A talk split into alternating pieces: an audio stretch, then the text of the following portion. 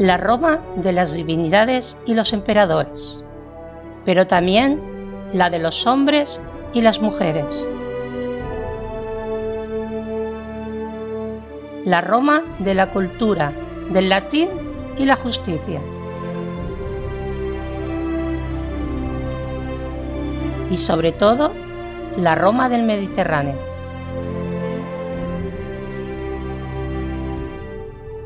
Bienvenidas, bienvenidos al Lignum en Roma.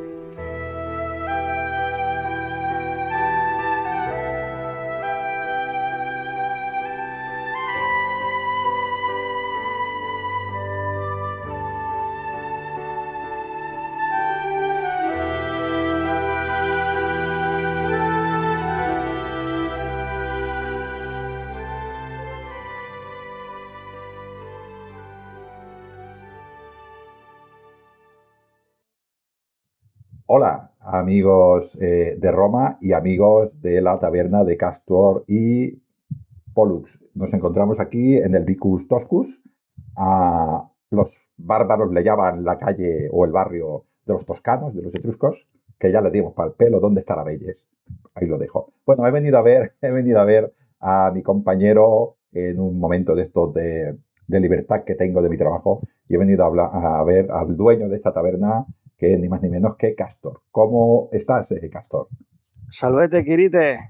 Pues aquí estamos enganchados al, Mulsum. ¿Esta vez vas a pasar de la posca y te vas a venir a lo bueno o vas a seguir con tu bebida de, legionario? Yo es que soy de posca. Lo, que lo voy a pedir es con rúcula. Me han dicho que la rúcula, ese sabor de la rúcula va a ir bien. Ya te lo diré al final del programa cómo va la cosa. Aunque igual, después de cuatro o cinco poscas y cuatro o cinco Mulsum, no da igual lo que sepa, porque estamos un poco contentos. Pero para eso venimos a la taberna, para hablar y pasándolo bien, ¿no? Exactamente, y aprender, es lo más importante.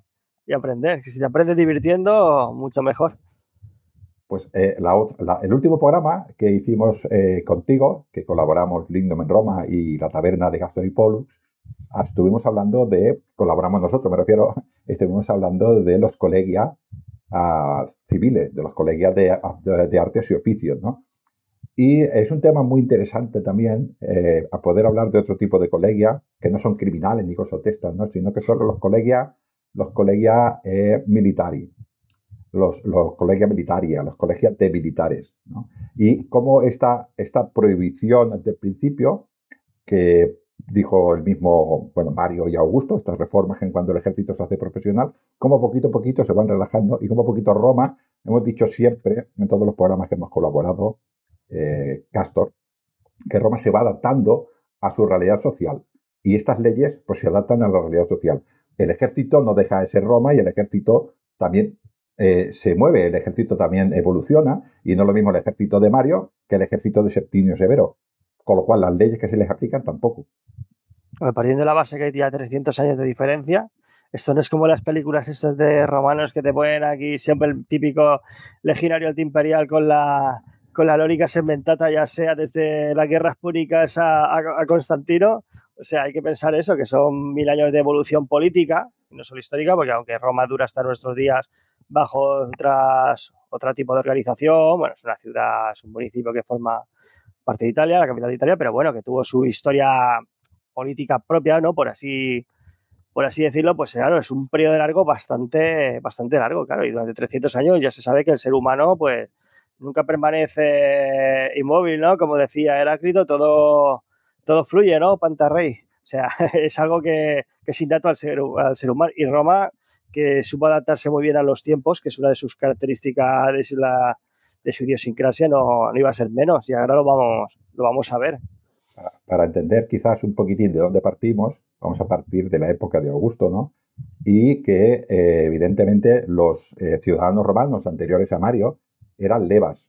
Y cuando iban al ejército, la única cosa que les sucedía era que se les aplicaba la, la perra disciplina militar. Pero ellos seguían siendo eh, ciudadanos romanos, seguían estando casados. Ellos eran las personas que tenían un campo, que tenían una propiedad y que, bueno, pues tenían el honor y la obligación de servir a Roma pagando.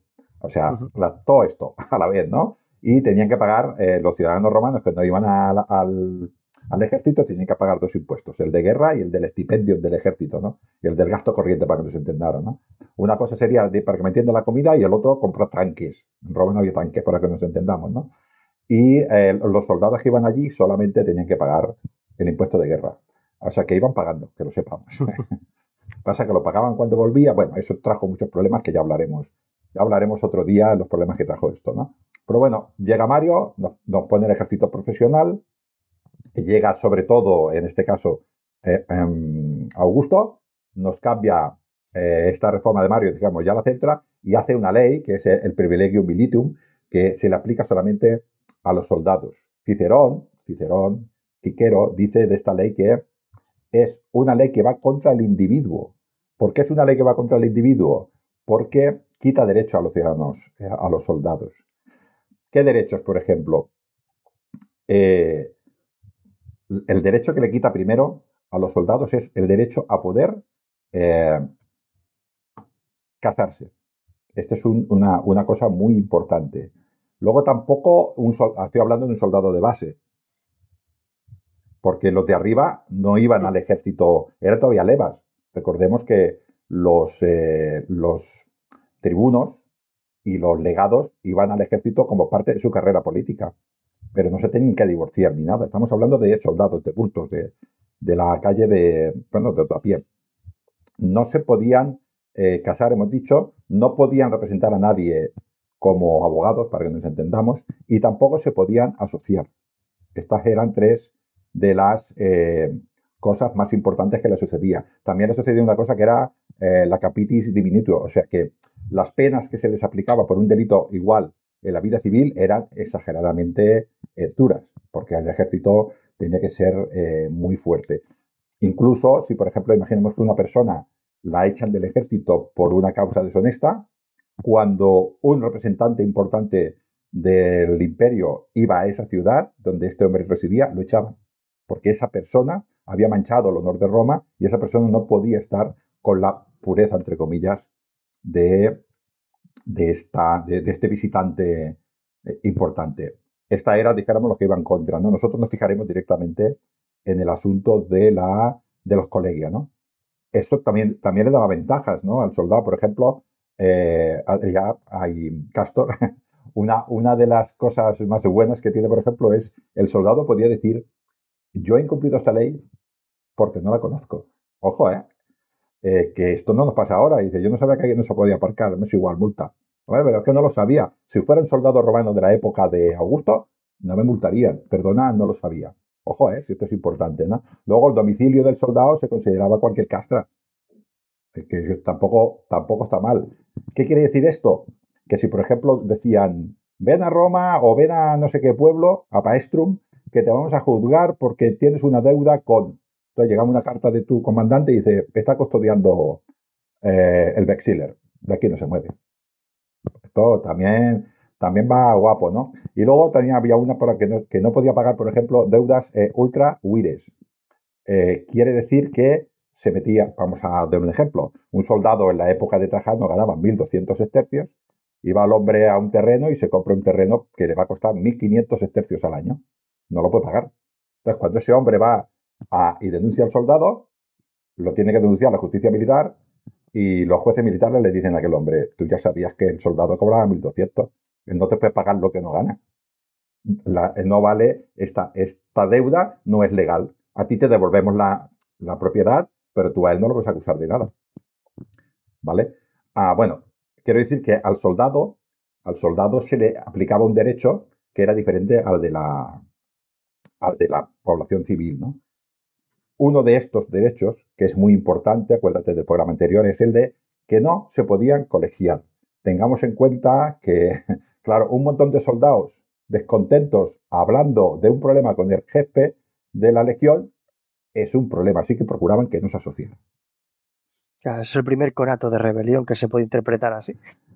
de hecho, hoy en nuestros días también la legislación española pasa a los militares profesionales de tropa y marinería, bueno, y tanto a, la tropa como a los oficiales, no se les permite mm, sindicarse, ¿no? Que sería el equivalente salvando las distancias en el tiempo.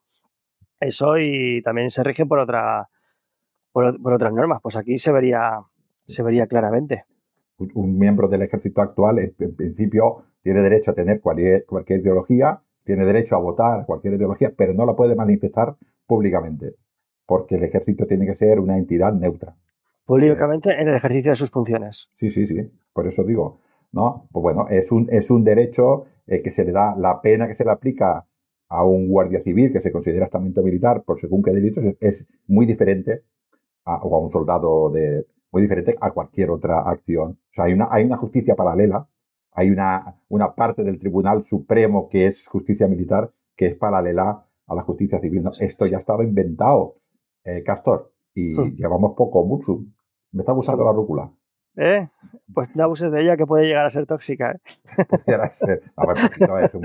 a ver, tampoco sé lo que ha hecho el cantinero. Es tu liberto. A ver, a ver qué me has traído. Lo tengo bien enseñado. De vez en ah, cuando hasta le doy de comer. qué, bonito tener libertos así. Yo solo tengo esclavos, los tengo que dar comer todos los días. Son afortunados. bueno, pues eh, nos encontramos en esta época de, Augusto y dice, los soldados, para que la gente nos entienda, ni se pueden casar, lo que más les dolía a ellos, y ni se pueden asociar. Lo de casarse, lo hemos hablado en muchísimos programas de, de Lingdom en Roma y seguramente lo habrás visto muchas veces también en Castor y Pollux. Lo de casarse eh, fue un intento de poder controlar a los soldados y que estos se pudieran desplazar rápidamente. ¿no? Dijéramos que no tuvieran ataduras en el territorio. Una, una, de las, una de estas justificaciones era para que no les pudieran extorsionar con su familia, porque en el futuro sucedió que extorsionaron a los soldados con la familia. Pero Augusto lo quería así, pero claro, una cosa es el deseo de, del emperador, y estamos hablando de Augusto, y hemos hablado en muchos programas de, de Lindem en Roma, que si la población o si el grupo al cual iba destinado una norma realmente no la aceptaba, no la creía, esta norma no se cumplía. Y Roma no tenía fuerza. Eh, los mecanismos para, hacer efectiva ese cumplimiento. Y los soldados ya con Augusto, pues no se casaban, pero vivían en pareja y tenían hijos que para ellos era lo mismo. Aunque esos hijos, según la ley romana, fuesen hijos ilegítimos y no tenían derecho a herencia, que eso también veremos que se fue, se fue arreglando, ¿no? Bueno, arreglando, se fueron parcheando más que, más que arreglando la situación, porque al final era una realidad. O sea, al fin y al cabo, pues esta gente pues trataría con, con mujeres, se crearía un vínculo afectivo de conveniencia o por el motivo que, que sea, pues como se dice vulgarmente, el roce es el cariño, en que de esas uniones antiguamente pues nacerían esos hijos. Y esos hijos pues algún estatus jurídicos debían de tener. Claro, como no eran reconocidos porque el matrimonio no era permitido, bueno, no era reconocido por el derecho romano, en concreto el derecho, el derecho militar, pues claro, ¿qué, qué hacemos con esta gente? Y eran hijos ilegítimos. Claro, lo que hacían los soldados era que en esta época ya servían 20 años, los, los legionarios que eran ciudadanos romanos, todos los legionarios eran ciudadanos romanos, servían 20 años y al año, cuando se jubilaban, entonces ya tenían la opción de casarse y de adoptar a sus propios hijos como ciudadanos romanos. No había ningún problema, incluso no necesitaban ni casarse, podían adoptar a sus hijos como ciudadanos romanos.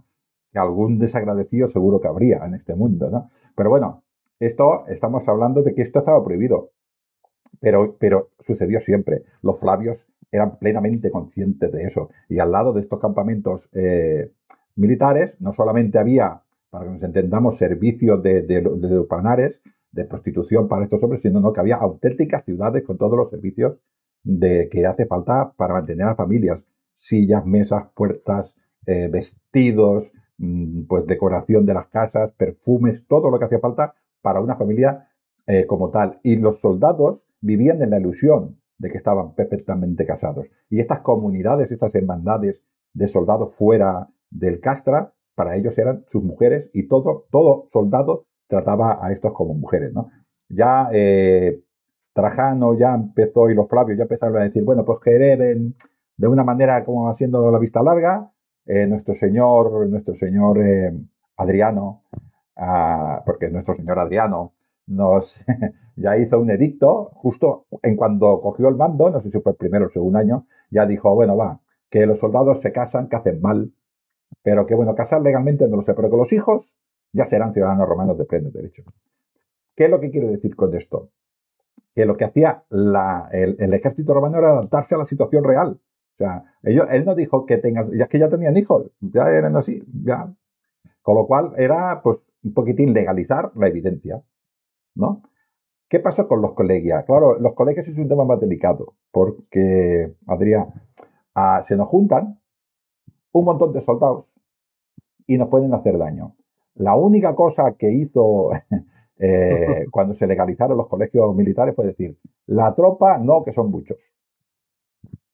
Pero los oficiales, como ha pasado en la mayoría de los tiempos, es otra historia, son más fáciles de, más fáciles de controlar, menos número y más fácil de controlar. Aparte que sus intereses también son más efímeros, porque como muchos de ellos, como bien has dicho antes, eran de, eran de paso efímero, porque era un, un paso más en su carrera, tanto la carrera ecuestre como la carrera senatorial, pues al fin y al cabo no estarían tampoco mucho tiempo en activo, pero claro, es que los soldados, estamos hablando de periodos, ya las legiones son de 20 años, ¿eh?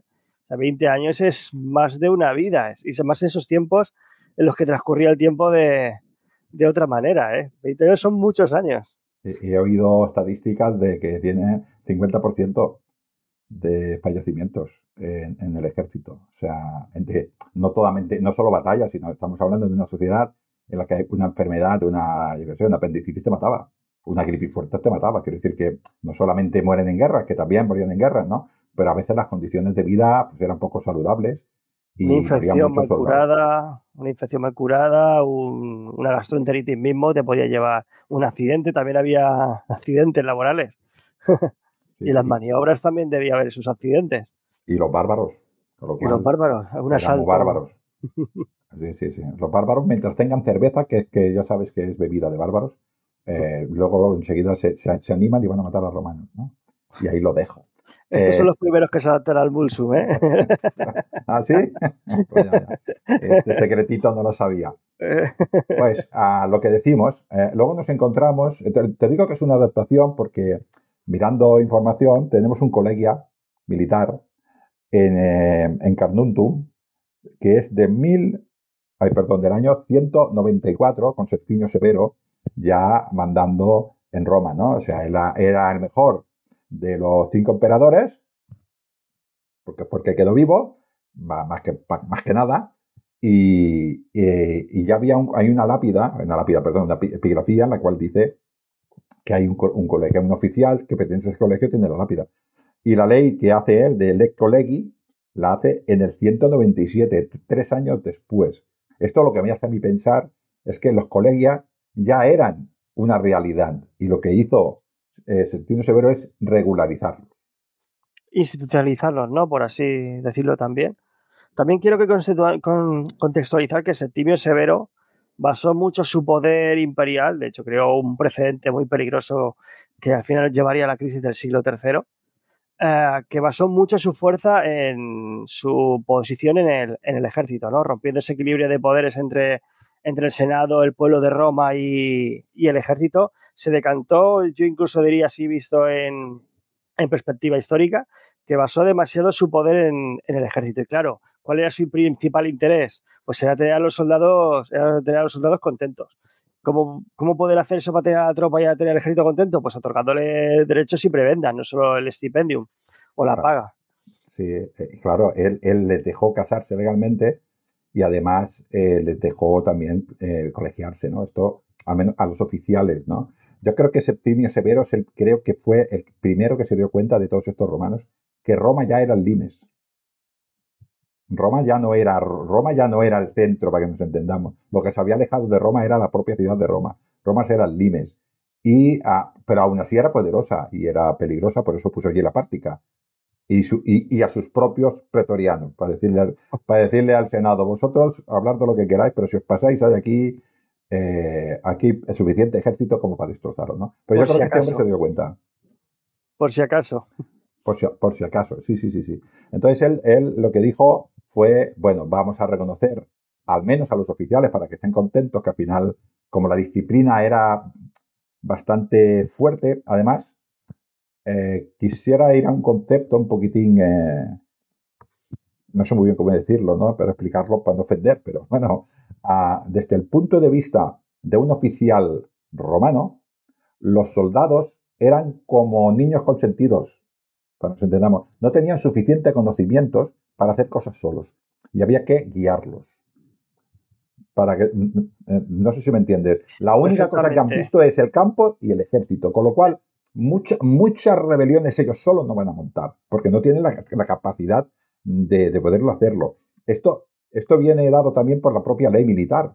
Un soldado, cuando iba a un juicio, no se podía representar a sí mismo, lo representaba un oficial, porque no, no porque fuera un subciudadano, sino porque se pensaba que no tenía suficiente categoría mental para poder cognitivo como para eso. El soldado estaba para obedecer. Es que uno de los requisitos que había para la legión, que antes has mencionado por encima, era que el soldado tenía que ser simplón. Sí, o sea, era uno de los requisitos. Simplícita, no simplón exactamente, pero tenía que ser simplícita, tenía que ser una mente, una mente no, no muy contaminada, para nos entendamos, ¿no? Entonces, pues ya Septimio Severo lo pedía así. Decía, bueno, el soldado, el bulto, si no lo lleva un oficial, pues igual, igual no sabe ni lo que hacer, ¿sabes? Es que las mentes despiertas hacen preguntas. Eh, muy bien. Y el mando no se puede cuestionar de ninguna de las maneras. Al fin y al cabo es incuestionable, es una reacción humana. Todo el que ha pasado, el que ha hecho servicio militar o el que ha sido militar profesional alguna vez sabe cómo, cómo funciona ese mundo. Y una reacción muy humana es siempre, bueno, el mismo que trabaja en una empresa también, donde hay una jerarquía, el que trabaja también sabe, muchas veces cuestiona las, las instrucciones de su, de su superior jerárquico, ¿no? No me gusta decir jefe porque es como que, ¿no? Una jerarquía, ¿no? Y, pero eso es humano, por eso para los romanos, para atajar ese, ese mm, pseudo sentimiento, voy a llamarlo así, de, rebelión, pues atajaron por lo básico buscando ese perfil. Y de hecho, si os fijáis, eso sucedía mucho en cuando había servicio militar obligatorio, era uno de los requisitos. El soldado es soldado porque no da Luego ya promocionará o hará o se reenganchará, pero de momento uno de los requisitos es este. O sea que seguimos siendo romanos también en esto. Lo que dice Vegencio en, su, creo que es en su primer libro y muy al principio de todo, dice que nadie duda, estamos hablando de la época esta, ¿no? De, del siglo II, siglo I después de Cristo, ¿no? Ah, nadie duda que los hombres de campo son muchísimo mejor para el ejército, porque ellos están acostumbrados a trabajar a cielo sol, solo saben trabajar, solo saben cavar, no has visto nada al mundo, no has ido a una ciudad, no has visto, no has visto robos, no has visto grandes cosas. Son sencillos, son gente sencilla, gente que sabe poco, pero gente muy trabajadora, hay gente muy sacrificada. Y directamente los sacaban del campo para llevarlos al ejército, ¿no? Y este prejuicio, que es falso, porque hay gente espabilada en todas partes, en las ciudades también hay tontos, porque no se van a entender, pero bueno, este era el prejuicio que tenían, ¿no? Y eh, entonces estos colegios solamente la podían hacer de suboficiales hacia arriba. Los primeros suboficiales en el ejército son optios. Para arriba, ¿no? Eh, podemos llamar ya a partir de ahí lo que se llaman inmunes, que son soldados, son este tipo de soldados que no hacen solo guardias y limpiar letrinas. Tienen un oficio ya en, dentro de los cuarteles, ¿no? Pues a partir de ahí sí que eh, Septino Severo permitió que se, eh, bueno, colegiaran de alguna manera. Así que eran los oficiales, eh, tribunos y centuriones, por ejemplo, el legado no podía hacer un colegia, porque la ley civil ya decía que para hacer un colegia tiene que haber tres personas. Y como solo hay un legado, como solo hay un prefecto castrorum, estos no se podían colegiar, porque claro, ¿con quién se reunían? Vamos a hacer un comité ejecutivo del sindicato. No puede ser, ¿no? Entonces, tribunos, todos los tribunos se podían eh, unir, centuriones, todos estos también se podían eh, poner. Estos son oficiales, podríamos llamar jefe. Luego también todo tipo de suboficiales, optios, teserarius, teseras, ¿no? todo lo que tiene que ver con la música, que también tenían la categoría de suboficiales, eh, todo, mucha parte del cuerpo médico que también eran suboficiales. Estamos hablando de suboficiales, se pueden colegiar, oficiales se pueden colegiar. Cuando hablamos de colegio estamos hablando en su, en su misma categoría. Los tribunos no se podían asociar con los teserarios. Digamos que tendría que tener el mismo, el mismo rango la jerarquía militar, ¿no? Eh, el mismo rango, aunque, y si son diferentes cuerpos, pues se igualaban este tipo eh, de rangos, ¿no? Por ejemplo, un médicus ordinarius no dejaba de ser un centurión. O sea, podía colegiarse con otro centurión, ¿no? O un decurión si fuese un ala de caballería. Muy perfecto, así es, ¿no? Esa es la idea. esta es la idea. Y luego también, pues, evidentemente, había colegia en las tropas auxiliares, pues también lo mismo. ¿Por qué había colegia en las tropas auxiliares? porque todos los oficiales, y lo vuelvo otra vez a repetir muchas veces, todos los oficiales de las tropas auxiliares eran ciudadanos romanos, eran romanos. Los centuriones de las cohortes auxiliares podían estar en una corte auxiliar y luego podían ir a una legión. De rango ecuestre, si no voy mal, ¿no? Claro. Por eso me refiero que, pero son, son ciudadanos romanos. Los auxiliares siempre eran eh, tropa. O algunos inmunes también había, pero no había eh, oficiales. Eh, Peregrini. Sí, no había, no había oficiales. Bueno, no había oficiales. Yo me imagino que esto es como todo. Cuando matan un montón, que eras tú, digo, estás ciudadano romano y te hago centurión. Pero, pero tenías que ser ya ciudadano romano, si no, no podía ser, ¿no? Eh, bueno, pues todos estos se podían, se podían asociar. No es fácil muchas veces cuando leemos este tipo de, textos, ¿no? En, diferentes colegias, porque lo que hemos dicho, ¿no? Eh, ¿Cómo igualamos, igualamos en, ahora vamos a imaginarnos que estamos en el ejército moderno, ¿no? Igualamos un teniente de, del ejército del aire con un teniente de artillería y con un teniente de infantería. El número de hombres con el que mando son totalmente diferentes, ¿no? ¿Lo, harían los romanos? No lo sé, no lo sabemos, ¿no? Pero lo que sí que parece ser es que se unían en, en colegios de la misma categoría a profesional y que el sueldo y que el sueldo era muy parecido esta isonomía, que es muy griega, ah, era lo que se buscaba en los colegios. Todos los ópticos de más o menos la misma categoría, pues se podían unir todos los tribunos de más o menos, ¿no? Porque, claro, la clase social, eh, Castor, es muy importante en Roma. Totalmente. Es, es la base de su, de su sociedad. Cada uno tiene un, un puesto marcado en su jerarquía y cada uno tiene una función. Ni más ni menos. Simplemente es para cumplir una función y para que el grupo pueda subsistir. Aquí ah, tenemos otro problema que tenemos en los colegios militares es lo que se llama la escola. Ah, la escola en el mundo civil es donde se reunían eh, muchos, muchos de estos ah, sindicatos a hacer sus cosas, su sede, para que nos entendamos así, ¿no? Claro, esto era una propiedad privada, hemos dicho en, el programa anterior, hemos dicho que el ejército, los colegios profesionales eran empresas y tenían, pues podían comprar como, como tal colegio, podían comprar un edificio y allí hacer su sede. No hay problema. En el ejército no era así, porque todo lo que era castra era de Roma. En el castra no había propiedad privada, para que nos entendamos, ¿no? Era propiedad del Estado. Con lo cual el Estado cedería, de una u otra manera, cedería pues, estos espacios a estos soldados y tendrían que pedir pues, su correspondiente eh, permiso en su inauguración de su colegia. Este concepto es muy importante porque, claro, estamos hablando de una entidad militar totalmente jerárquica. ¿no? Entonces, eh, no estamos hablando de empresas privadas, aunque los, aunque los colegios se parecen mucho, el comportamiento, estamos en, el, estamos en la disciplina militar. Así que, de alguna manera, en los cuarteles... Perdona, con una jerarquía, con una jerarquía y unas leyes propias. Sí. Que eso es lo más, creo que es lo más importante a destacar. sí, sí, claro, Nunca hay que olvidar ese, ese, contexto, hay que saber dónde nos movemos. Si nos movemos en una, jerarquía que es cerrada, eh, es propia, o sea, toda la legislación que, gira alrededor del ejército, o sea, si no tiene nada que ver, es completamente paralela a la, a la civil. Es una, es una línea que los separaría y cada uno iría por su, por su camino, aunque todos fuesen del mismo estado, ¿no?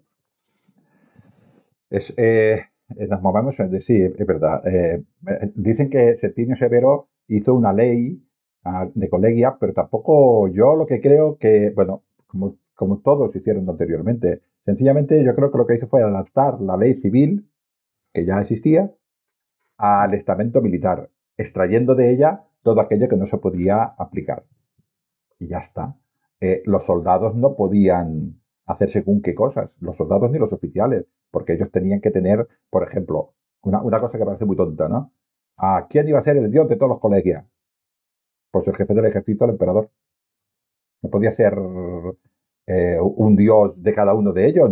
yo soy el colegio de, de, Optios de la Legio Prima Itálica y quiero, quiero orar a Mitra. Tu dios va a ser el emperador. O sea, que había cosas que eran impuestas. El genio del emperador divinizado, o sea. Hombre, que es el que te protege y además el que te paga. Porque cada tres meses hacía una parada militar y decía, esto se lo debe al emperador. No a tu trabajo, no, al emperador a la gracia del emperador. ¿eh? Porque hay, cartas que dicen eso. El emperador me ha dado tres aurios. A ver, tío, que estás trabajando, pero era la manera, la manera que tenían ellos de, de, estar, ¿no? Así que nos encontramos con un difícil de decir, ¿no? Que les aplicaba Eh, hay, hay, algunas cosas que sí que se saben, ¿no? Pero claro, evidentemente no se sabe eso. No se sabe todo, ¿no? al parecer, eh, se iban haciendo colegias en los, en los diferentes legiones. Incluso, incluso hay algunos datos que nos dicen que algunos colegios eran supra-castra. O sea, no solamente estaban en un castra, sino que eran de varios castras.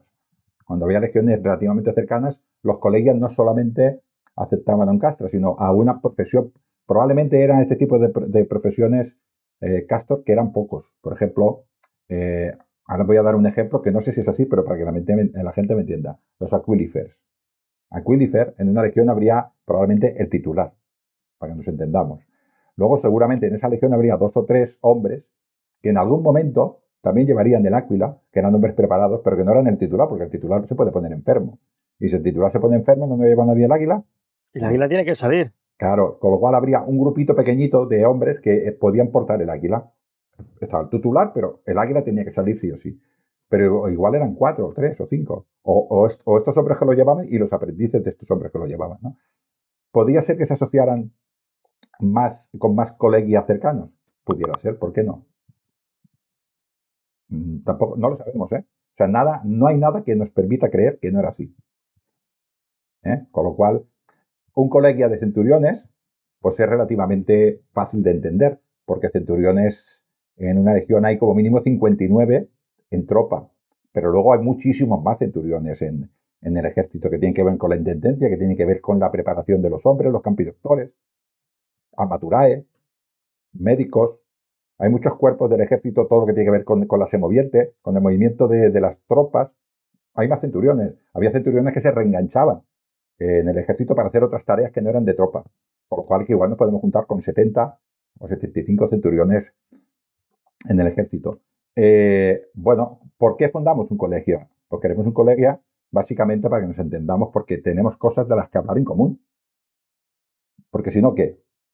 ¿No? Luego, este colegio tiene también que tener una estructura interna. Tenemos que conseguir asociados y otra cosa muy importante es que esto no sea una cosa particular, sino que queramos que se extienda en el tiempo. Así que somos un grupo de personas que tengan más o menos, que tenemos más o menos los mismos intereses, vamos a hacer una, estructura y queremos durar en el tiempo eh, para, seguir adelante y hablar de nuestras cosas. Así era como empezaba el inicio de un colegio. ¿Qué es lo que no podía hacer un colegio militar a, a diferencia del civil? Pues una cosa muy importante es el trato de la muerte. Acuérdate eh, Castor, que tú hablaste de los colegios, que había algunos colegios que, dentro del mismo colegio la, cuota que pagabas ya te permitía, eh, dijéramos, un entierro digno, y había otros sencillamente que eran asociaciones, mm, como ahora sería lo caso, para que nos entendamos, pagamos para la muerte. Un soldado no podía disponer de este beneficio. El, soldado dependía de la patria y su muerte, su sepultura dependía de cómo él se había comportado con respecto a este honor que tenía que preservar en el ejército, no a qué colegio perteneciera. Entonces, si él, había muerto en batalla defendiendo el honor de su patria, pues tendría una digna sepultura. Y si no, se lo comerían los buitres. Sí, ya correspondería ya a una ley civil que regula todo, que regula todo eso. Ya está por, ya es, ya es ajena al ejército. Claro.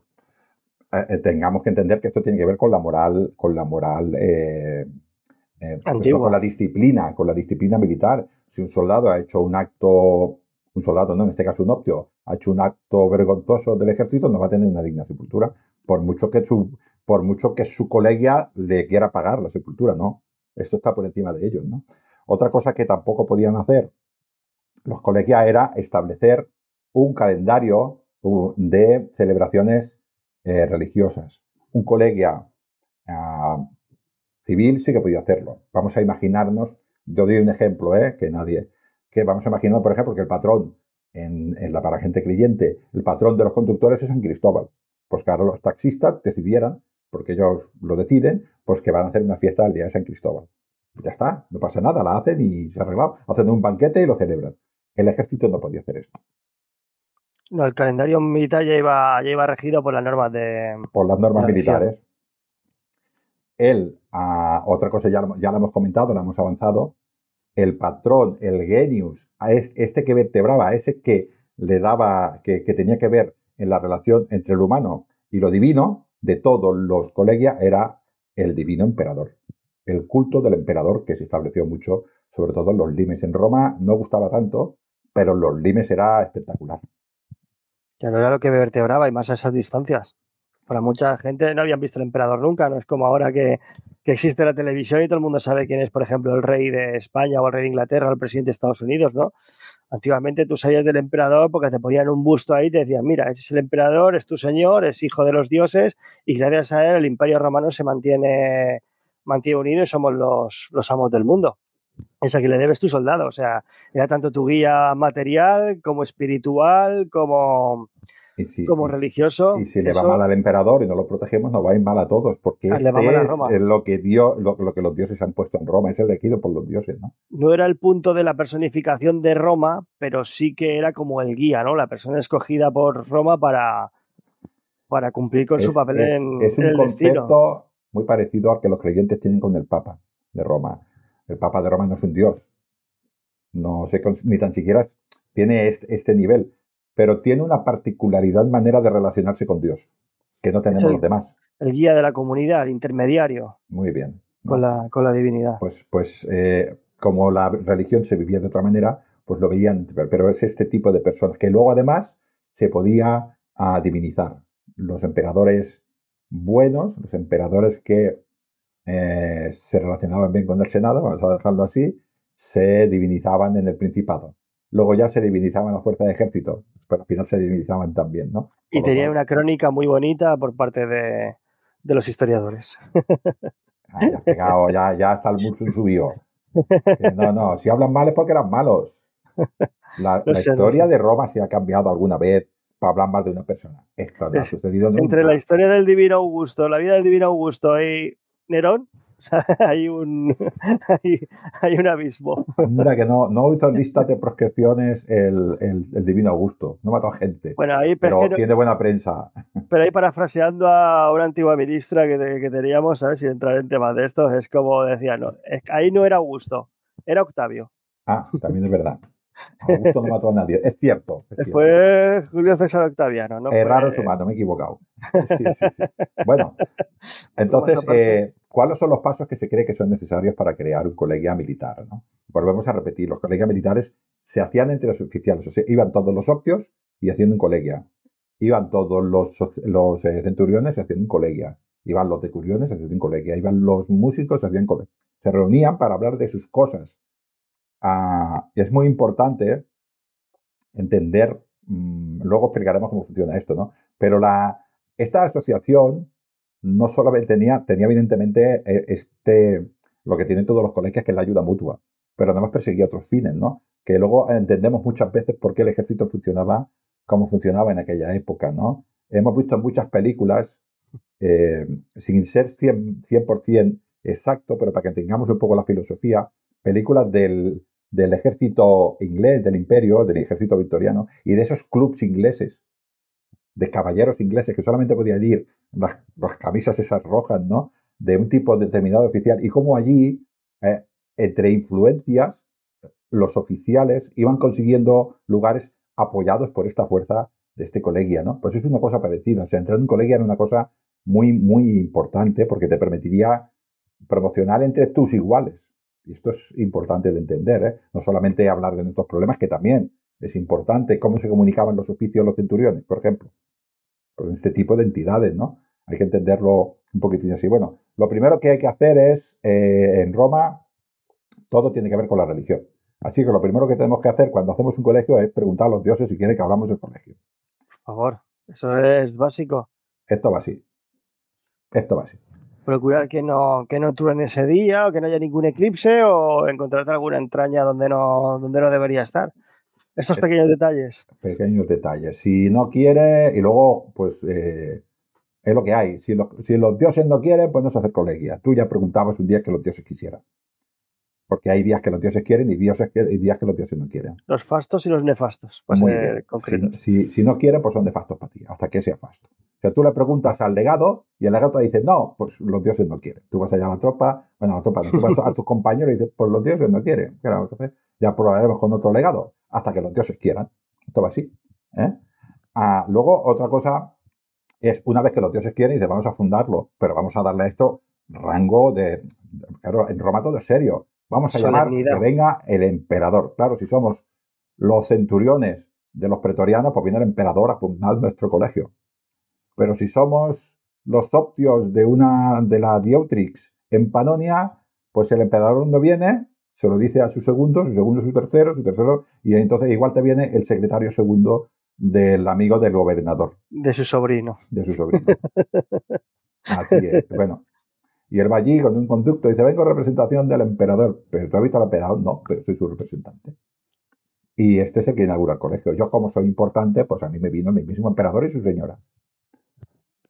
Así es como mi colegio de Aquilifers me lo, me lo fundó el, mismísimo emperador Trajano con Pompeya Plotinia. ¿Qué te parece? Y se trajo a su hermana, Ulpia Marciana.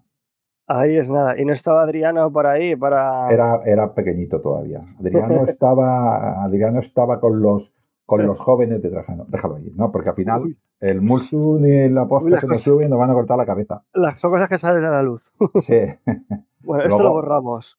Evidentemente, en esa, en esa, en esa ceremonia donde estaba esa, persona, pues se hacía, evidentemente, la, consagración del colegio, ¿no?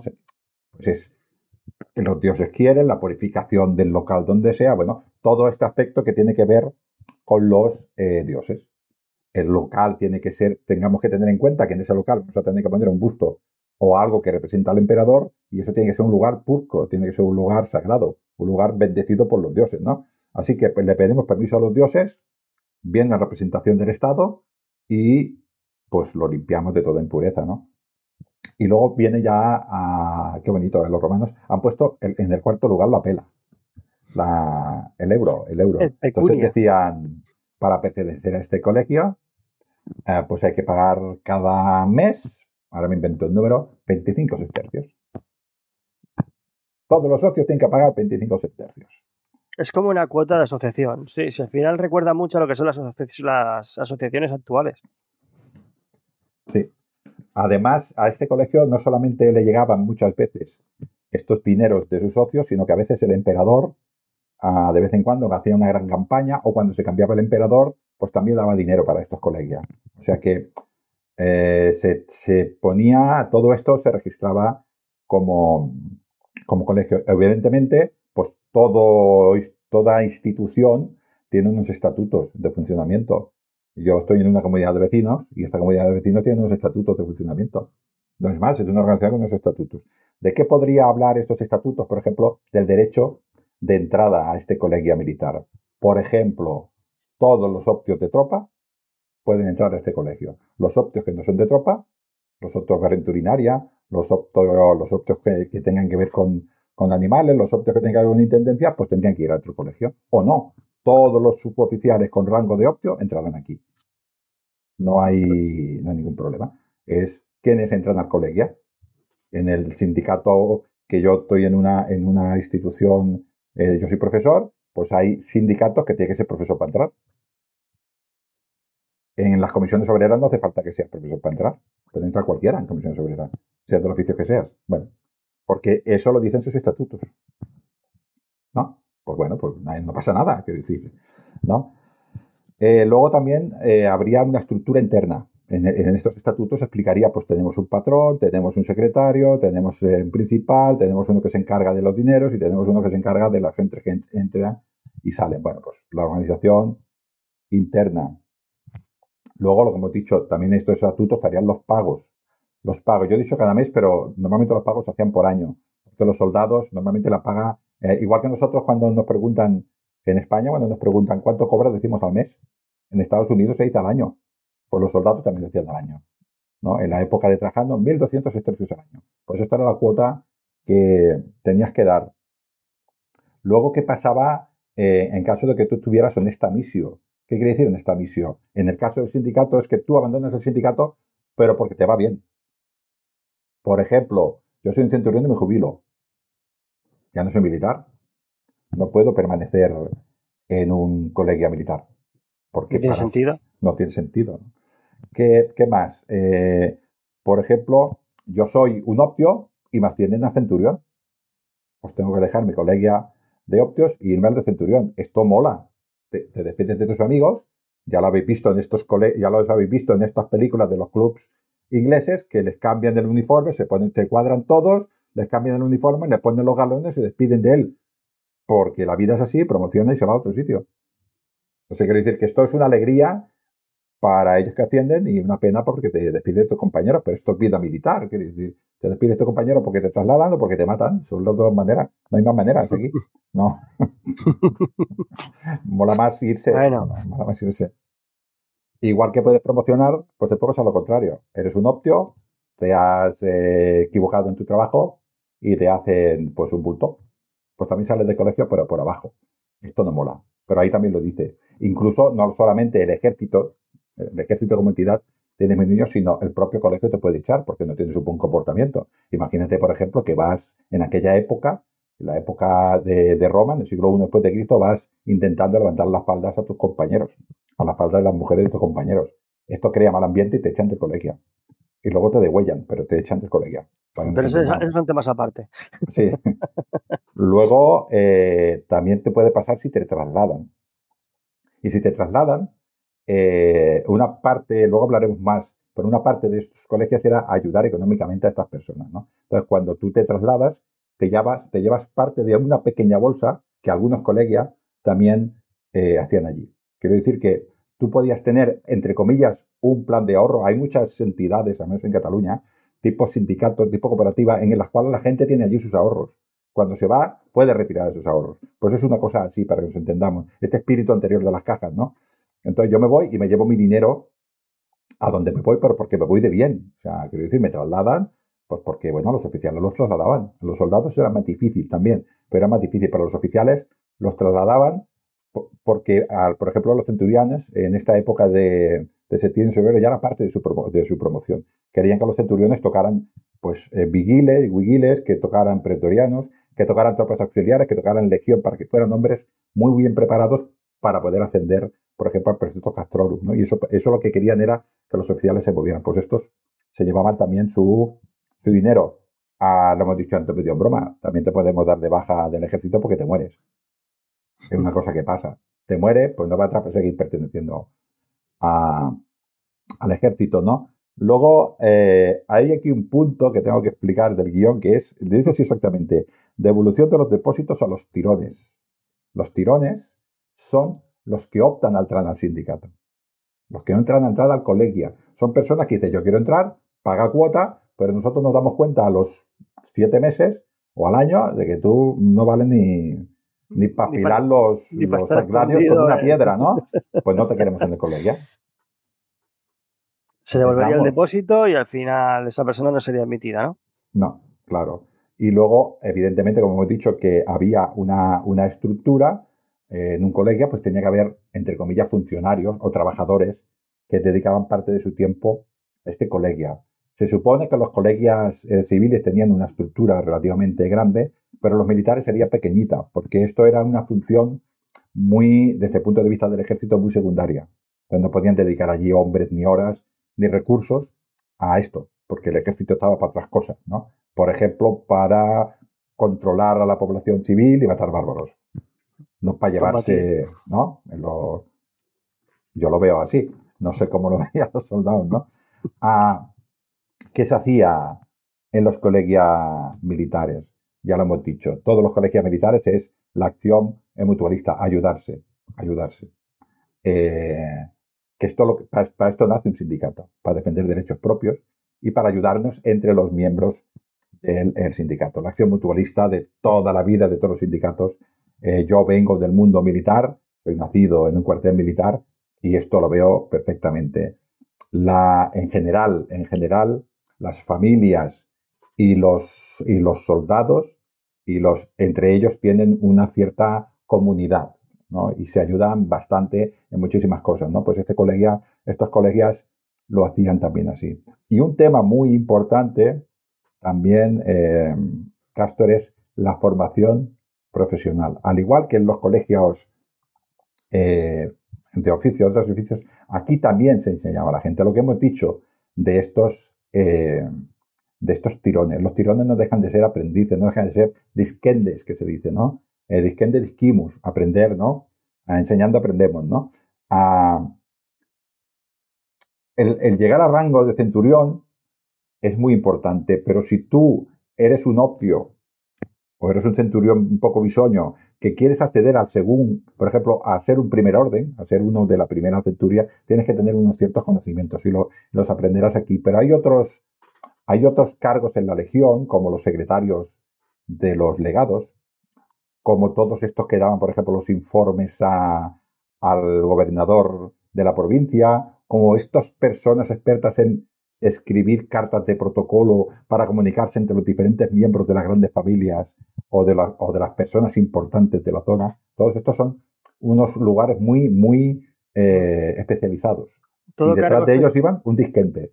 Sería todo cargo especializado lo que requiere una, formación intelectual, bueno, básica.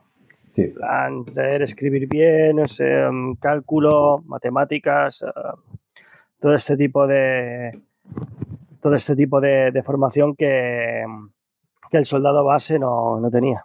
Claro, todo, lo que es llevar, por ejemplo, almacenes, todo esto son gente muy especializada.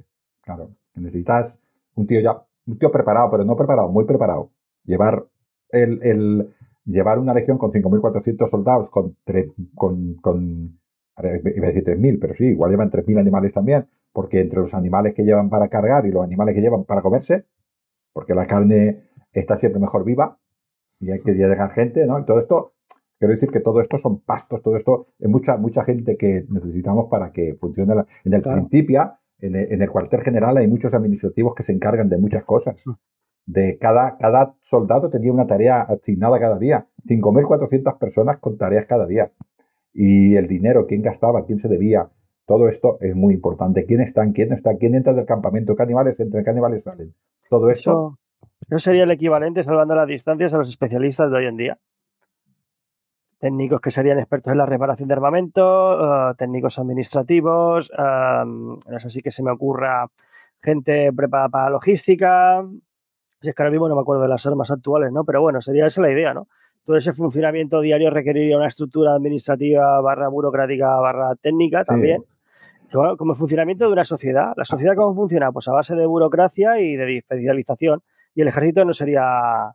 No es, ajena a eso, es una, al final es una representación. Es parecido, vamos a imaginarnos a, toda aquella persona que conozca un poco el ejército, a esta persona que es teniente quiere ir a capitán, entonces va a hacer unos estudios para una especie de academia y van un montón para ver quiénes aprueban y pueden ascender eh, o, o, tener como mínimo preparada la categoría para poder ascender. En Roma no funcionaba así porque no existía el concepto de colegio, no existía el, concepto de, de, magíster y el discípulo y disquente. Maestro y discípulo. Entonces un hombre cogía a otro y le enseñaba. Y si no valía, cogía a otro. Era uno a uno. él es el que veía y decía, este, este puede ser optio, este puede ser el centurión, este puede, estos son, ¿no? Este puede ser secretario, este puede ser secretario del legado, que eso es un cargo, ¿eh? que eran de estos que iban con las, con, las cornetas aquí, que sale mucho en Aster y que salen unas cornetas así de grande, ¿no? Este es el que iba a, directamente a, informar al, legado. No quiero decir que todos estos cargos especializados cogían a personas, a disquentes, para enseñarles el oficio. Y estos estaban en el colegio pagando. Si valían, pues ascendían, y si no, pues los echaban. Y al fin y al cabo todo esto requiere una cantidad de recursos, tiempo y esfuerzo que, que hay que invertir. Y cuando los recursos son limitados y el tiempo es limitado, pues hay que, hay que discernir. Pero vamos, la idea sería, sería esa. Al fin y al cabo, pues sería recrear la sociedad en la que están, recrear la sociedad en la que están viviendo y todo eso, pues necesita, necesita una estructura y de una formación para llevarla a cabo. Sí, sí, Es, es muy, hay que entender que la formación es maestro discípulo y a partir de entonces todo aquel que quería acceder a un cargo y ascender, pues tenía que ser primero verificado tenía que ser controlado por una persona que ya tenía ese oficio, ¿no? Y si yo, por ejemplo, imagínate que soy una persona que soy, que quiero ser centurión, pero soy un optio muy bien visto, ¿eh? o un centurión de una décima corte, pero muy bien visto, y me coge bajo su cargo el primus pilus de la legión, yo ya tengo un prestigio. Si este dice que valgo, es que valgo. Ya lo tienes hecho casi, ¿eh? Con lo cual, a, a, este primus primus no se le enjabonaría con dinero tampoco, ¿no? Roma funcionaba así. Ya sabes cómo va. El hombre tiene que valer, pero tiene que tener dinero. Hombre, no solo basta una carta de recomendación. Sí, las- los ascensos rápidos en el ejército se hacen por eliminación. Sea, tú vas a una guerra, se muere un montón de gente y tiene que ascender gente. Pero en tiempos de paz Mm. no es tan fácil, ¿eh? Cuidado con estas cosas. Y luego, otra cosa que también hacían los colegios era lo que hemos dicho de una bolsa. Una bolsa del sindicato. A los los eh, soldados, desde ya la época de Augusto, eh, cobraban dinero y guardaban en una bolsa la mitad de lo que ganaban. Si el, ejército le daba 1.200 estercios, el ejército los obligaba a guardar 600. Si el emperador, un emperador venía nuevo le daban 1.000 sestercios, el ejército los obligaba a guardar 500. Esta bolsa es otra bolsa, es diferente. Es la bolsa del ejército. Pero luego, a la hora de permanecer, de pertenecer a este colegia eh, militar de centuriones, por decir algo, dentro de mi cuota, parte de mi cuota va a una bolsa que yo también recibiré. Sí, sería como el equivalente, a ver, equivalente, Claro, para que la gente lo sepa, como, sí, un- como un plan de pensiones. ¿eh? Está el plan de pensiones público y después estaría pues el plan de pensiones privado que tú te quieras hacer. Pero bueno, pero me hace gracia, ¿por qué, ¿por qué retenían la mitad, la mitad del sueldo a esta gente? Bueno, eh, aquí nos dice Vegencio, Vegencio nos dice que hay un factor económico, hay un factor religioso, porque esta bolsa se ponía con las insignias, cuidado con estas cosas, ¿no? Hay un factor de obediencia militar. Si yo tengo ah, la mitad del dinero que yo he ganado durante los últimos 15 años, si deserto y me voy, me quedo sin dinero.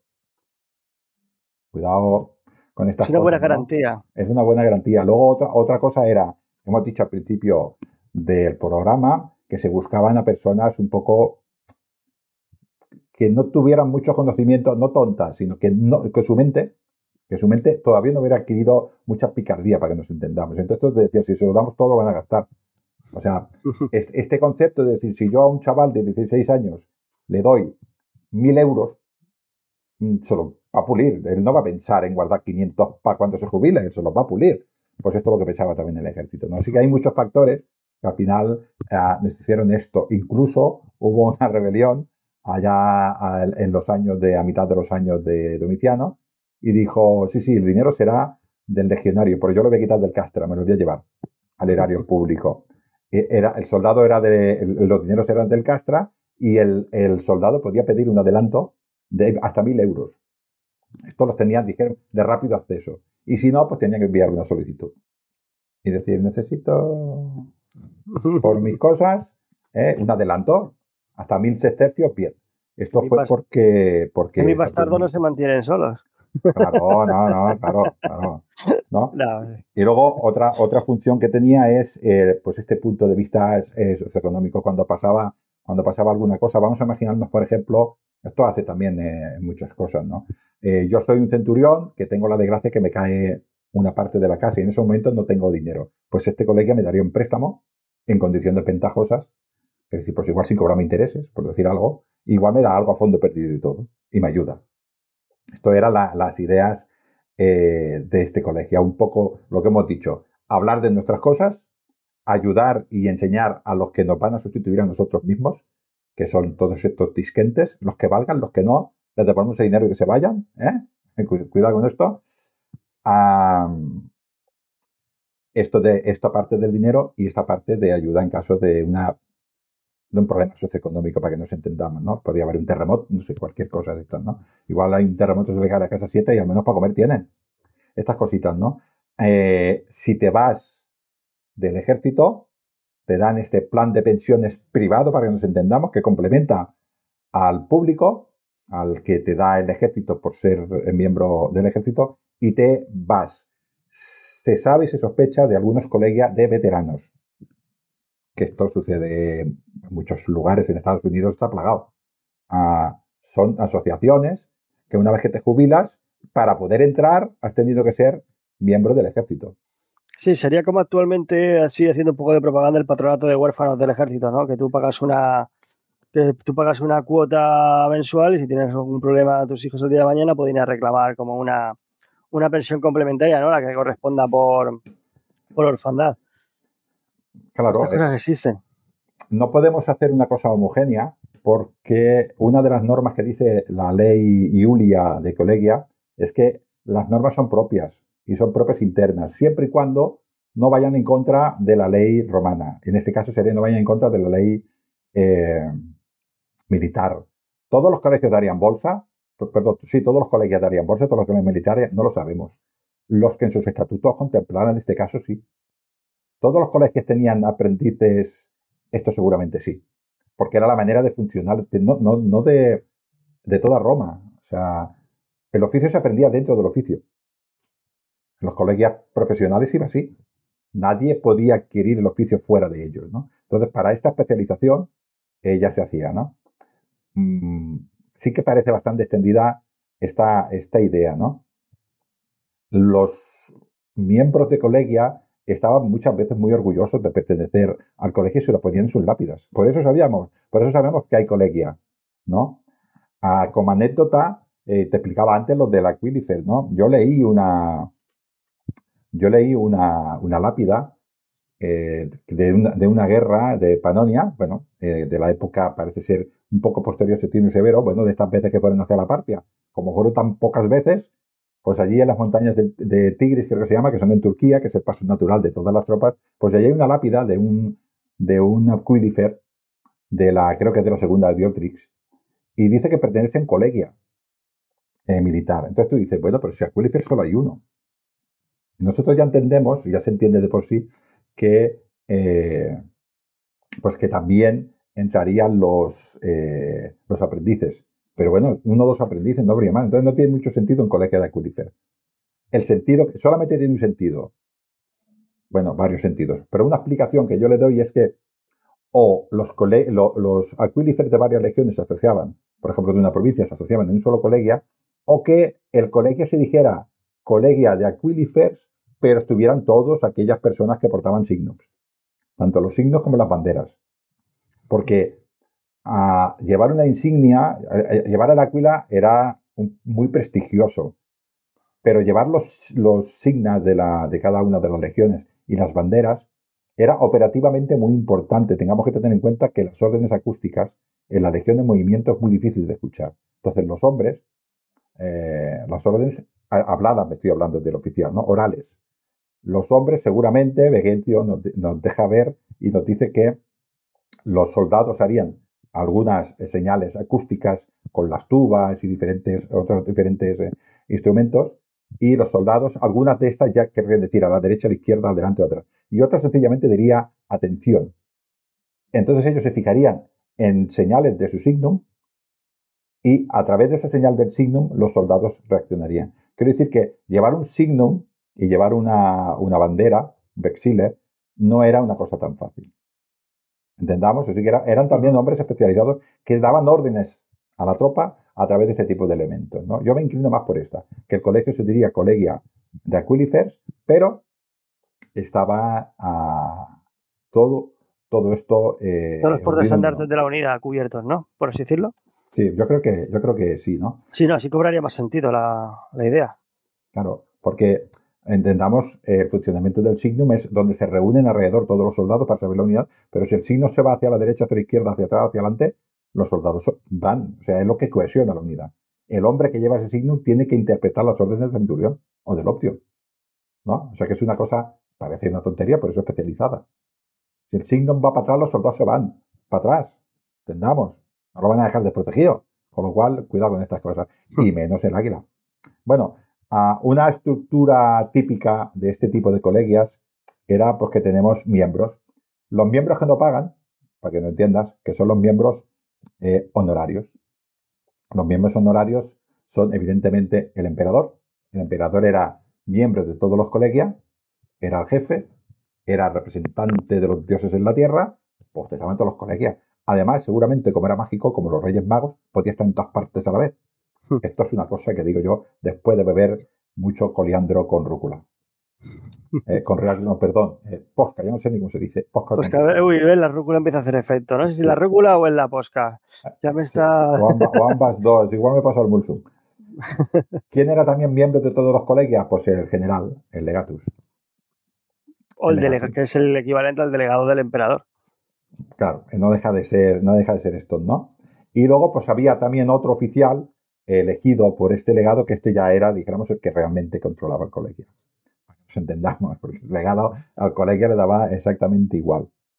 Y eh, en intermediario tenemos un título que se llama Cornicularius, Cornicularius, Cornicularius, que eran, eh, eran unos oficiales romanos, no sé si lo habéis visto, que llevaban el casco, llevaban el penacho como los oficiales, pero aquí, llevaba, aquí llevaban dos, como dos cornetas, aquí pegas. Y así yo sabía que eran cornicularios. Este era nada más y nada menos que el secretario de un secretario del principio. Este tío, o sea, asuntos internos, para que me entienda. Hmm. O sea, tú te reúnes a hablar de tus cositas, pero hay una persona representante del mando del ejército. Era como el ¿eh? enviado, el enviado del emperador, ¿no? Para, para vigilar al que vigila. Sí, sí, ¿quién vigila a los que hablan allí, no? Hmm. Estamos hablando de una, de una organización más o menos típica. Todos estos no forman parte realmente del colegio, estos son para controlar. Unos son para figurar y el otro es para controlar. Luego ya cuando nos vamos a, a lo que realmente ya es el colegio, nos encontramos con el, el, el Optio Magister, que sería pues el presi, para que nos entendamos, ¿no? El, que realmente es el presidente, que es un miembro más, pero que digamos el que habla en nombre del colegio.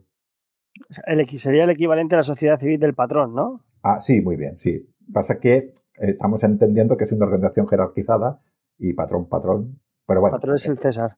Sí, el patrón hay uno. Pero bueno, sí, es, es el equivalente. Es que eh, habla con no sé quién que este es el presidente del colegio, ¿no? Ah, tenemos también, eh, así un poco a grosso, tenemos los curatores y tenemos los cuestores. Curatores y cuestores. Curatores se encargan de la pela y los mm. cuestores se encargan de quién entra, quién sale. Es este que verifica y dice, yo quiero entrar al colegio. Pues habla con el cuestor y el cuestor verificará si tienes dinero para pagar, si eres realmente optio, si no si te mereces entrar en el colegio para que, para que nos entendamos, ¿no? Te hace el psicotécnico, otras cosas, ¿no? Bueno, una cosa es el que, el que entra y otra el que, el que se dedica a los a controlar las cuotas y el dinero de, del colegio. Luego, pues claro, había colegios para todo. Igual tenían al colegio un poquitín grande, pues igual tenían a, un, alguien que se encargaba por el mantenimiento de la escuela. Esto, cada, cada colegio eh, tendría su estructura propia. Si era un colegio de seis tribunos, pues igual las reuniones se hacían en la taberna, porque erais seis tampoco. O en la casa de uno, yo qué sé. Entendamos estas cosas. Una cosa es hablar de nuestras cosas y otra cosa es la organización que tenemos. Si el colegio era de seis, pues cada uno tenía un cargo. Tampoco había muchos problemas. Era cuestión de ir rotándose, ¿no? ¿Vale? Y luego, pues tenemos a los miembros, que son los que pagan, y a estos disquentes que hemos dicho que quieren entrar. ¿no? Así que básicamente tenemos un patrón, uno que controla el dinero, uno que te dice que ni entras y que sales, y miembros. Las, estructuras de los colegios son pequeñitos. Y estos cargos honoríficos, como el emperador, que no va a ir nunca, a no ser que seas pretoriano, el legado, que solo está para figurar, y a ti el que te importa es el, el, corniculari, que es el que este te controla. Este si dice que has dicho algo malo, pues luego viene el legado, ¿sabes? Y te cruje. Así que allí hablar de vuestras cositas. O sea que sí que había colegios, pero controlados. ¿Eh? Porque claro, seis tribunos hablando más del legado son peligro. ¿eh? Claro. Eso es un conato de rebelión. Sí. Luego, eh, lo que hemos dicho, ¿cómo se sale del colegio? pues por traslado, ya lo hemos dicho antes, ¿no?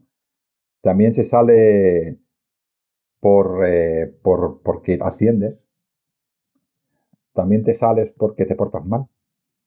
También te sales por deshonesta misión en el ejército. Bueno, esto eh, es, típico, ¿no? Si tú te licencias o tú sales del colegio por una, por una, por una cosa eh, buena, porque te ascienden o, por o porque te jubilas, no sé si es buena o mala para un militar, pero bueno, jubilas, pues tú te llevas posiblemente tu bolsa privada de ahorro para tu jubilación y además el ejército te da la tuya, ¿no? Bueno, si, si tienes suerte, ¿no? Y si no, pues se, lo quedan con todo.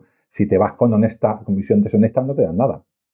Has perdido el dinero y probablemente si te vas con visión deshonesta del sindicato o del colegio, también te vas del ejército. No es cumplido con los estatutos. Tiene, tienes un problema porque, porque suele ser muy parejo el hecho de, ¿no?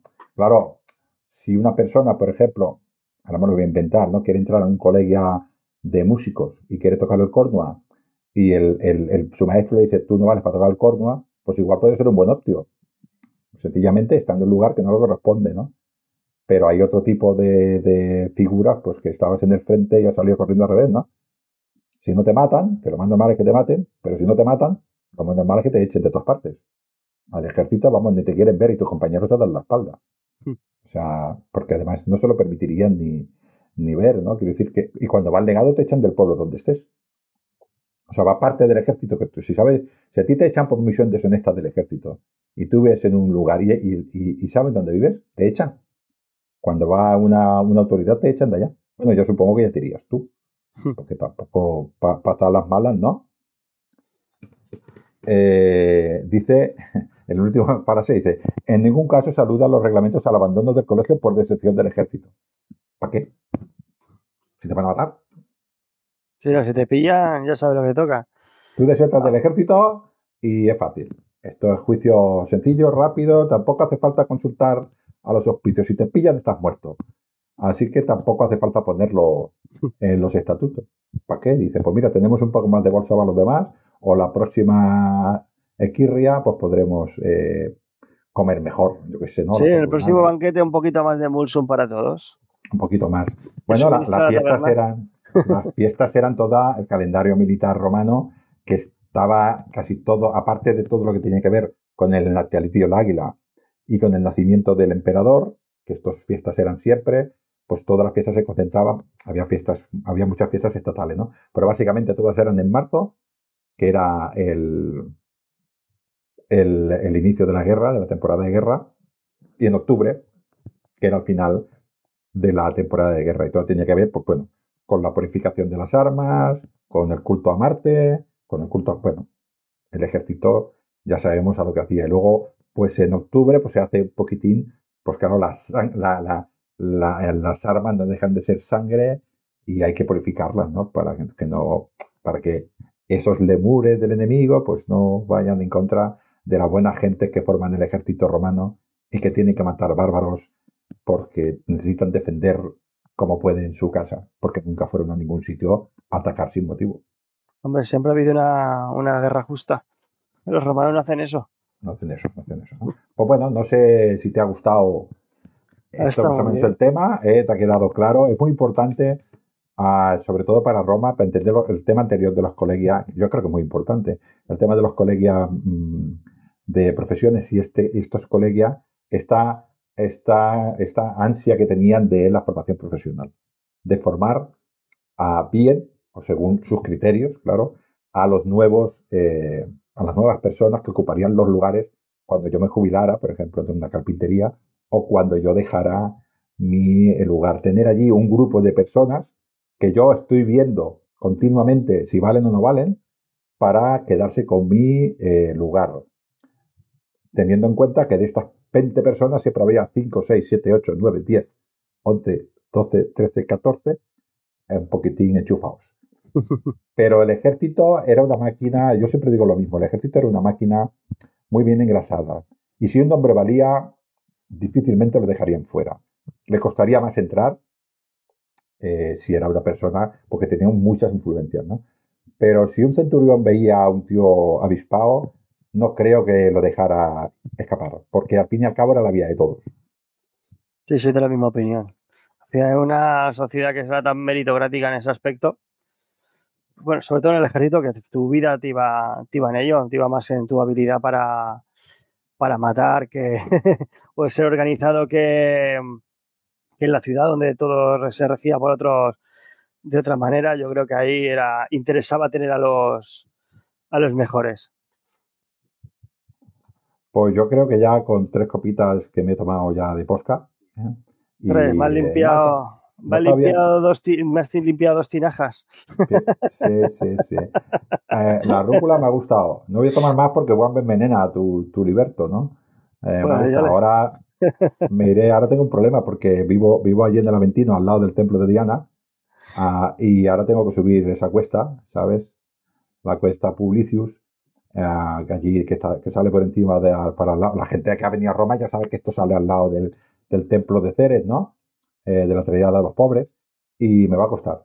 Me va a costar, voy a ir de lado a lado, ¿sabes? Con los ciclistas cuando les cuesta mucho que van de lado a lado de la cuesta, pues así voy a ir yo hasta que llegue a casa. Espero que mi domino esté durmiendo, porque si no... Te dejaré, te voy a dejar 15 libertos con antorchas, ¿vale? Alguno de ellos es el gladiador. Ah, eso sí. ¿Vale? Te los dejo porque como salgas ahora yo creo que ya no, no vuelves a la taberna. Al igual que encuentras eh, ahí con, el, con algún familiar de Nerón, ¿no? Que imite su comportamiento, que vaya buscando pelea, en el mejor de los casos. pues ya sabes que la noche romana es un poco peligrosa. El Aventino, el Aventino es un barrio humilde, no muere tanta gente, pues 5 de cada 20, tampoco es un barrio seguro. La segura es peor. Eh, sí, aquí como la plaza, Sí, sí. Sí, es, ahora, ahora, cuando salga, cuando salga de la taberna, eh, si tiro a la izquierda voy al Aventino, si tiro a la derecha foro y segura. O sea, esto quiere decir, no sé qué es más peligroso, el foro o la segura. Cuidado con estas cosas. bueno, mi liberto de confianza ya tiene, la, ya tiene las instrucciones para que te deje, te deje donde toca. Un día, un día de estos, no prometo nada, pero un día de estos, eh, Castor, te tengo, o tenemos que hacer viaje por Roma y llevar a nuestros amigos. Iremos por el día, por todo caso, y enseñaremos algún templo. Lo vamos a hacer con paciencia porque Roma es muy grande y tiene muchos templos, igual nos dejamos alguno. Así que vamos a hacer un recorrido un poquito guapo, pero ya veremos cuándo, ya veremos cuándo. Todos y beberé agua, beberé agua porque, porque posca. bueno, llevaremos un poquito la cantimplora. Hay que, hay que ir preparados y no puede faltar. Pues creo que ha estado bien para un día, ¿no? Eh, ya publicaremos, no sé cuándo lo publicaremos eh, Castor, porque ya sabes que estamos atareados todos, ¿no? Hemos empezado nueva temporada, hemos empezado nueva, yo en mi caso, nuevos cursos y todo se complica hasta que todo vaya rodando, pues eh, me dedicaba mucho tiempo el inicio de un nuevo curso. Pero bueno, yo creo que no tardaremos mucho. No, en mi caso hemos aparecido. También tengo unos cuantos programas que sacar antes, antes que este, que también son muy interesantes. Pero bueno, pero este todo, todo llegará y más que y más que vendrán. Sí, los oyentes que no lo sepan, pero tenemos programas para ponernos nos cuesta siempre. siempre tenemos programas que hacer y guiones que hacer. Eh, tenemos una agenda aquí. No se acaba nunca, tío. Dice, va, ya está, y luego otro. Y, y, luego te llama otro y dices tú, como no sabes decir que no tampoco, porque claro, a, ver, yo te lo voy a explicar. Yo soy romano. Entonces voy con el Gladius y me dice una conquista y dice, vale. Y el otro dice otra, pues vale. Otra, pues vale. Y siempre estamos así. Es un no parar, tío. Así empezaron los girites y se decían del mundo, ¿sabes? Fue un programa que no te subieron decir que no. Yo creo que empezaron, sí, empezaron justo al, lado del templo de Diana, ¿sabes? Los, los plebeyos metiéndose contra aquellos patricios diciendo, ir vosotros a la guerra. Y se lió la cosa, se lió la cosa y hemos llegado al muro Adriano, tío. Qué cosas. En fin. Pues nada, tabernarios, espero que os haya gustado este programa, una vez más con nuestro amigo, con nuestro amigo Ángel. Lo podéis seguir en sus redes, Lignum en Roma, ¿vale? iVoox sobre todo. Y nada, y aquí pues ya sabéis que estamos en YouTube, Instagram y Facebook y seguiremos comentando esos aspectos de la vida romana que, nos hacen a todos tan, tan romanos. Muchas gracias, ya sabéis, dale la campanita y todo eso que se suele decir. Un saludo y saludete, Quirites. Hasta otro audio, amigos de Mediterráneo.